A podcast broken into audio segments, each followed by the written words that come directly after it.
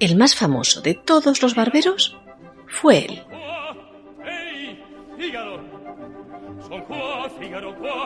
Pícaro, insolente y pagado de sí mismo.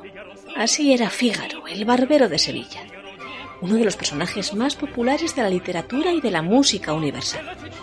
Y si así llegó a ser, fue porque su profesión era una de las más solicitadas por el común de los mortales, en Sevilla y también aquí, en Asturias.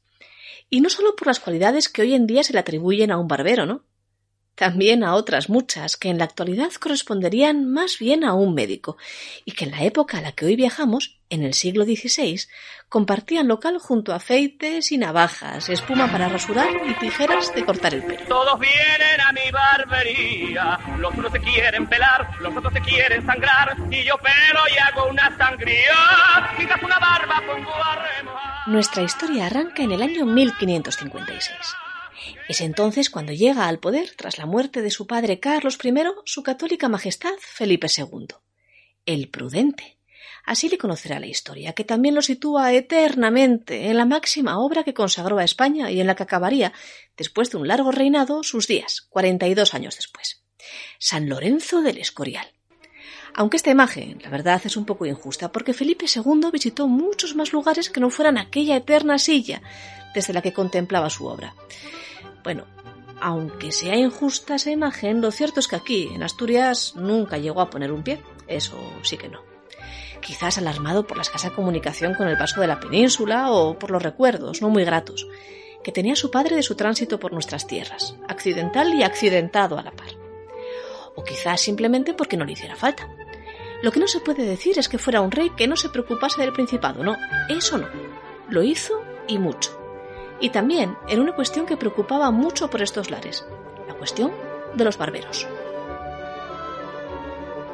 No hay hombre más afamado. Ahora imprime un tratado todo de flosomonía. Suele andar en un machuelo, en vez de caminar vuela. Sin parar saca una muela. Más almas tienen en el cielo que un Herodes y un Nerón. Conócenle en cada casa. Por donde quiera que pasa, le llaman la extrema unción. Este poema de Tirso de Molina es un poco posterior a la época que hoy estamos tocando, pero refleja una realidad que estaba a la orden del día. La importancia de los barberos para la sociedad que no podía pagarse un médico de carrera. Y la peligrosidad de su oficio, así como la mala fama que tenían los alfajemes o barberos sangradores que compartían local y hasta oficio con los barberos que cortaban y arreglaban las barbas. Porque estos se dedicaban desde tiempos inmemoriales a la cirugía menor. Vaya, que en un establecimiento como el de Fígaro bien podía el barbero sacar muelas, arreglar una fractura o imponer sanguijuelas sobre el cuerpo para hacer sangrías, unas intervenciones basadas en la creencia de que extraer la sangre del organismo ayudaba a equilibrar los cuatro humores, que eran la sangre, la cólera, la melancolía y la flema.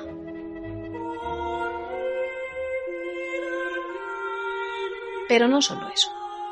Los barberos sangradores también podían extraer los fetos muertos en un aborto o incluso ejercer como comadronas cuando la dificultad del parto imponía la ejecución de una cesárea. Eran estas cirugías lo suficientemente solicitadas por el pueblo como para que no siempre pudiera recurrirse para ellas a los latinos, esto es, a los doctores de carrera, a los médicos que habían pasado por una universidad, que cobraban, claro, muchos maravedíes y por tanto eran inaccesibles para el pueblo llano. Felipe II era más que consciente de que esto de los barberos era un tema que traía cola, y que de todos los siglos que llevaban ejerciendo como tales muchas veces había intentado regular su oficio. Ya en las siete partidas que publicó Alfonso X durante su reinado a mediados del siglo XIII se disponen las condiciones en las que los barberos han de trabajar. Y desde entonces, hasta los tiempos de nuestro monarca, un millón de disposiciones más intentan regular los conocimientos que tienen los barberos para poder ejercer como tales. Así había nacido, décadas atrás, el protobarberato, una institución creada por los reyes católicos, que eran, por cierto, bisabuelos de Felipe II, para institucionalizar que sólo se pudiera ser barbero después de haber pasado un examen. Cualquiera que usare de las cosas usodichas o de cualquier de ellas, sin ser examinado como dicho es, sea inhábil perpetuamente para usar del dicho ocio, y más pague dos mil maravedís de pena para la nuestra cámara, y mil maravedís para los dichos nuestros barberos mayores, y por el mismo hecho haya perdido y pierda la tienda que tuviere puesta. Pero en Asturias la cosa estaba más complicada. Y eso no lo sabían los reyes católicos, ni probablemente tampoco Carlos I, pero sí Felipe II. Porque este rey que nos toca en juego ahora, en el siglo XVI, presta mucha atención al Principado, tal y como escribió en su día Carlos Martínez en su Historia de Asturias. Un libro, por cierto, publicado en plenos años 60 del pasado siglo por el comercio y prologado por Francisco Carantoña. Martínez cuenta que fue muy prolífico Felipe II en sus disposiciones para con el Principado de Asturias, también en estos lares del aceitar y del curar. En ellos, los asturianos, teníamos nuestra propia problemática, porque allá a donde el común de los mortales en el reino le preocupaban las condiciones de seguridad a las que uno se pudiera enfrentar con uno de aquellos alfajemes o barberos, a nosotros lo que nos preocupaba era la multa, el pecunio, y eso tenía una explicación tangible. Es que aquí, en Asturias, había tan poca gente que no nos daba como para tener barberos de verdad.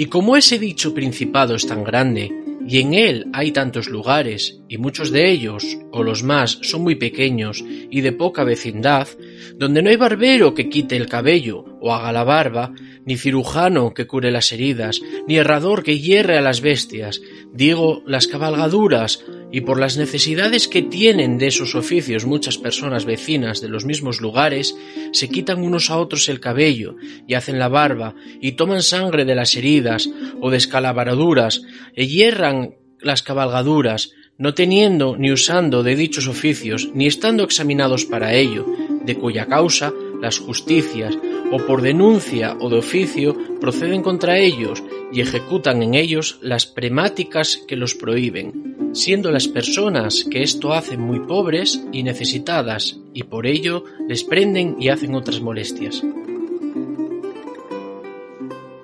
Vaya, que nuestra situación era muy difícil. Por aquel entonces, en el resto del reino de España, Felipe II hacía precisamente lo contrario. Restringía las competencias de los barberos y aumentaba las multas impuestas sobre aquellos que no ejercieran con la debida autorización. Excluyó del oficio, por ejemplo, a parteras que con una leve formación obtenían una barbería quisieran ejecutar ellas mismas las cesáreas, y a los especieros o a los drogueros, que se habían subido al carro hacía tiempo se impusieron estudios de un mínimo de cuatro años como aprendices en casa de un barbero mayor y también un examen que certificase que conocían nociones suficientes sobre el arte de la cirugía menor y la anatomía vascular y ósea. Pero aquí lo que se hizo, y por parte del mismo rey, fue relajar aquellas restricciones. No fue aquella la única legislación que Felipe II ordenó sobre Asturias. También la relajación sobre las ordenanzas relativas a las tabernas, escasas por lo escaso de nuestra población en aquellos tiempos, fue cosa de la mano real, en ocasiones tildada por la historiografía de inflexible, pero en cambio, en realidad, permeable en lo que adaptarse a las necesidades de cada territorio se refería. Al menos en esos asuntos que no afectaban demasiado a las facetas políticas, claro está, como estos. Fue así como en tiempos de Felipe II, el monarca más poderoso de su tiempo, sobre cuyos dominios jamás se ponía el sol, aquí, en Asturias, nos permitieron ser más laxos en lo que a la salud se trataba. Demografía manda. Y la nuestra, nuestra demografía, nunca se ha caracterizado precisamente por ser demasiado exultante, la verdad.